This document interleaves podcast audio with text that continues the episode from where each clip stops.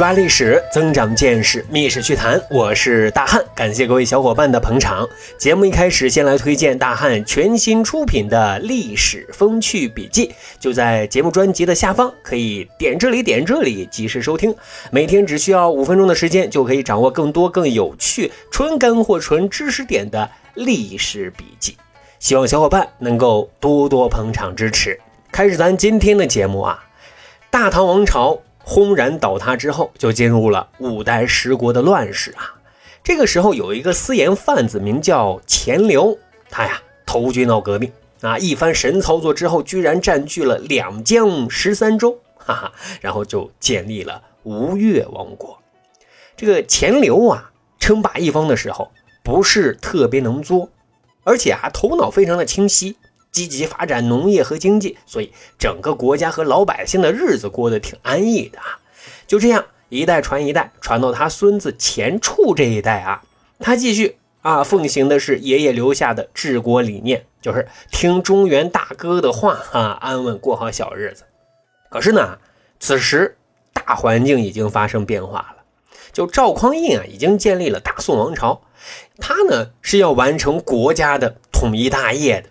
那当下赵匡胤的枪口就已经对准了吴越王国的邻居南唐的李煜，李煜很着急呀，更是抓狂啊，赶紧就派人去联合吴越王国，给钱处说啊，咱们哥俩那可是唇亡齿寒的关系啊，您这回要是不帮我，下次人家枪口可对的就是你了。但这个钱俶啊，严厉拒绝了。不但拒绝了，而且啊，还为大宋干掉南唐提供方便，打开绿灯。很快，南唐就灭亡了啊！这李煜就成了南唐后主了。吴越王国也顺应潮流，就归顺了大宋。钱俶呢，也就成了吴越王国的最后一任领导了。北宋呢，也挺给面子，钱俶归顺之后，给封了一堆荣誉啊。但是呢，也规定了一条死命令。就是说，你得待在开封城，哪都别想去啊！怕什么呢？怕你回去之后啊，又做一个地头蛇，兴风作浪，这可咋整？啊！再后来，赵光义上台了，那可就改变了往日对待这些后主的和善。李煜，哈哈，被赐了一杯毒酒，就了却了生命啊！钱俶还好啊，过了好多年，办六十大寿的时候，才莫名其妙的去世了。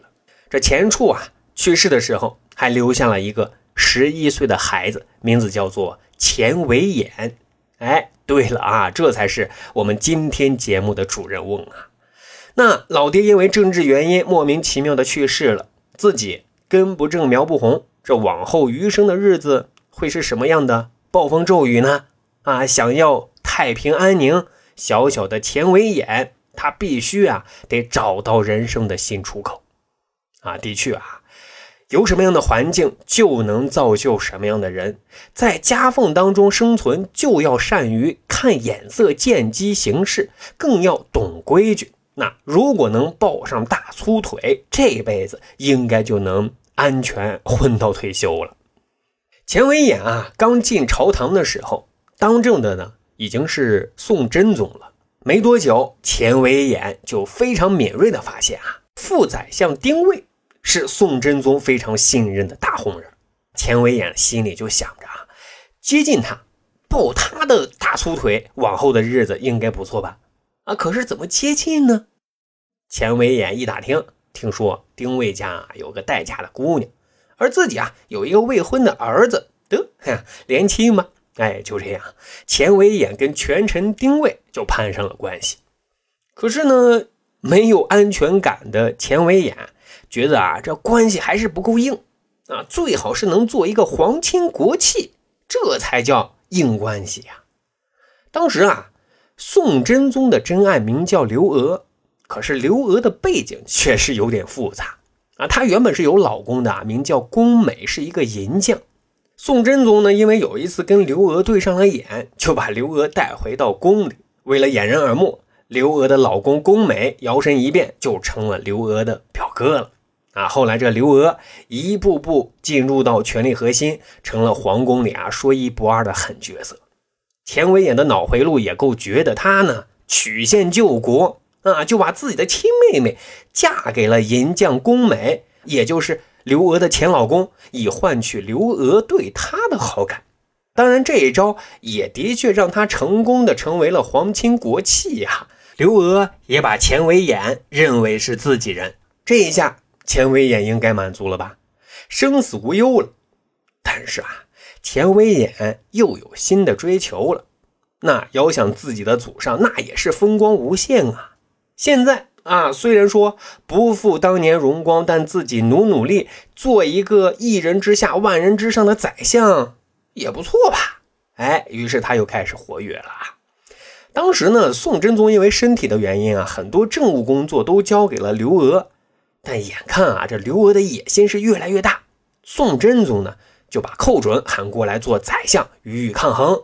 钱维演此时积极站队啊，跟随丁谓就对抗寇准。最终呢，寇准呢被贬出了京城，丁谓、钱维演。获得了胜利哈！此时钱维演已经是官至枢密副使了。再后来，宋真宗去世了，宋仁宗继位，但年龄还很小啊。刘娥是实际的大 boss，钱维演很快就升至了中书门下平章事，权力是等同宰相的。那这一下子啊，丁谓呀、钱维演啊，他们这个小集团就整体翘尾巴了。哈，首先就是丁谓啊。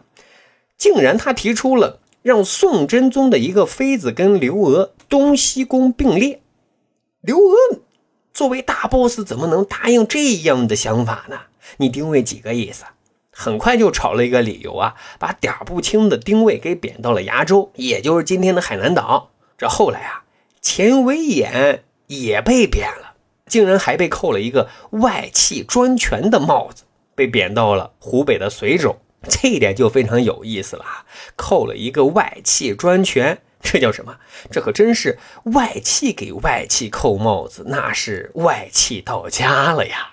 说钱维演，到了湖北的随州不久，就因为患病给去世了啊，年终就只有五十八岁。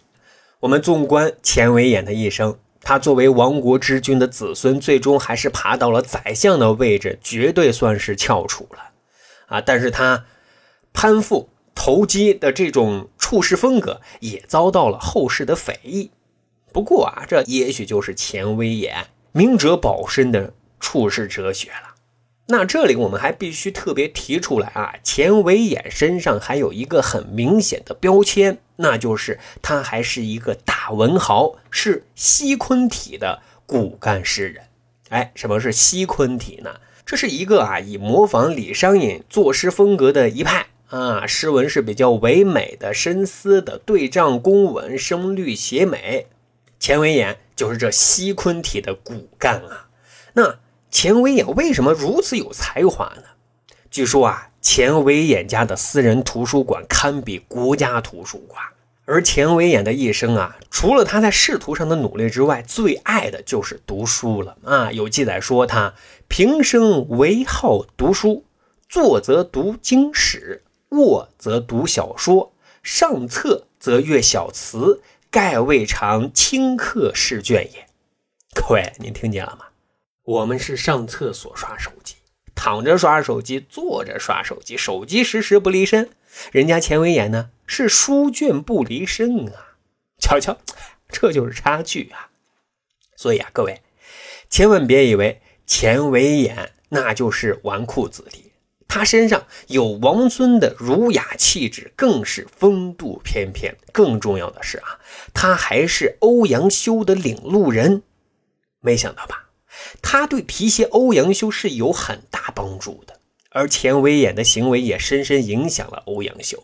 欧阳修更将钱维演视为自己的人生导师啊！无论外界是怎么评论他，是在欧阳修的心里，他认为钱维演生长富贵。而性节约，闺门用度，违法甚谨，官监将相皆勋品皆第一。